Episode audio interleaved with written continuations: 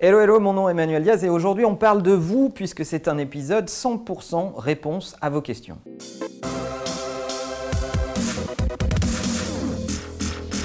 Alors vous êtes encore un peu timide, vous m'envoyez pas mal de questions en message privé sur Facebook, sur Snapchat ou autre, certains un petit peu en commentaire, mais pas tant que ça, lâchez-vous un peu plus, ça m'intéresserait d'avoir vos questions dans les commentaires des différents épisodes que l'on publie. Mais vous avez réagi à l'appel de cet épisode 100% communautaire et certains m'ont envoyé des questions auxquelles j'aimerais qu'on réponde ensemble aujourd'hui. Alors, première question, une question de Jordan qui me demande quel objectif te motive aujourd'hui? Tu te vois comment dans 10 ans? En fait, cette question est assez étrange parce que elle voudrait dire que les choses sont figées, or ça ne me ressemble pas du tout. Moi, je suis un éternel insatisfait, et ce qui est atteint à un instant donné me procure une satisfaction qui dure à peu près quelques secondes, et ensuite je passe à autre chose. Ce qui s'est passé dans le passé ne m'intéresse pas du tout. Même, euh, j'ai envie de dire que euh, ce n'est pas du désintérêt, mais euh, ça n'a pas d'impact, ça, glisse sur moi, ça n'a pas d'importance. Ce qui m'intéresse, c'est ce qui va se passer demain.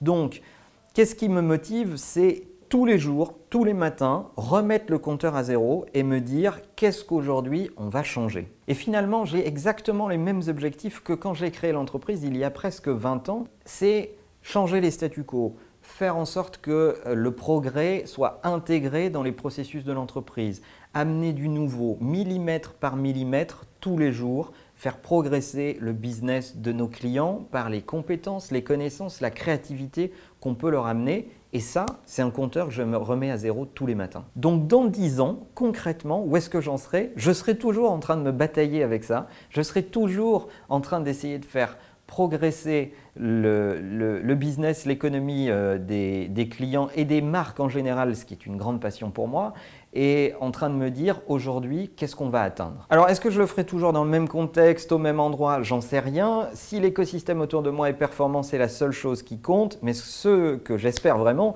c'est qu'on sera à l'épisode 1500 de Marche ou Crève et que je continuerai à répondre à vos questions, parce que ça c'est passionnant.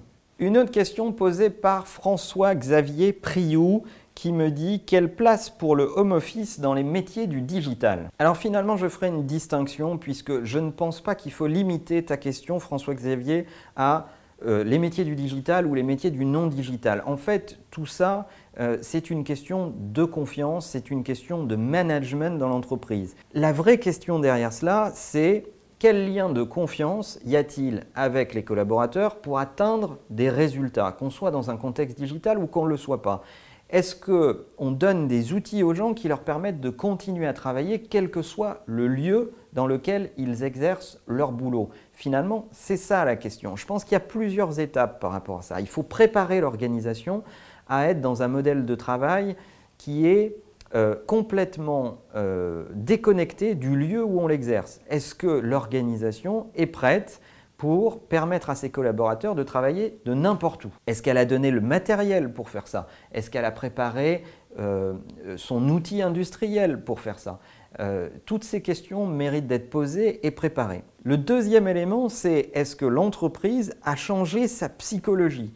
Est-ce qu'elle mesure le présentiel euh, ou est-ce qu'elle mesure la performance? Donc les instruments de mesure qui doivent être acceptés des deux côtés pour permettre de travailler dans l'entreprise ou pas sont aussi un élément essentiel pour permettre de travailler à distance. Et puis, dernier élément, je dirais qu'il y a un accompagnement énorme à faire sur le management, puisque le middle management a tendance à vouloir avoir les équipes autour de lui pour pouvoir interagir avec elles. Et finalement, il faut aider ce management à ne plus juger sur la quantité ou les obligations de moyens, mais aider ce management à juger sur les résultats atteints et il faut que ça soit accepté des deux côtés. Si on réunit tous ces éléments, alors le travail à distance peut avoir lieu dans une certaine mesure. Je pense néanmoins qu'il faut garder une quantité de travail pour le lien social, parce que si on n'est pas une équipe qui à un moment a besoin de se réunir,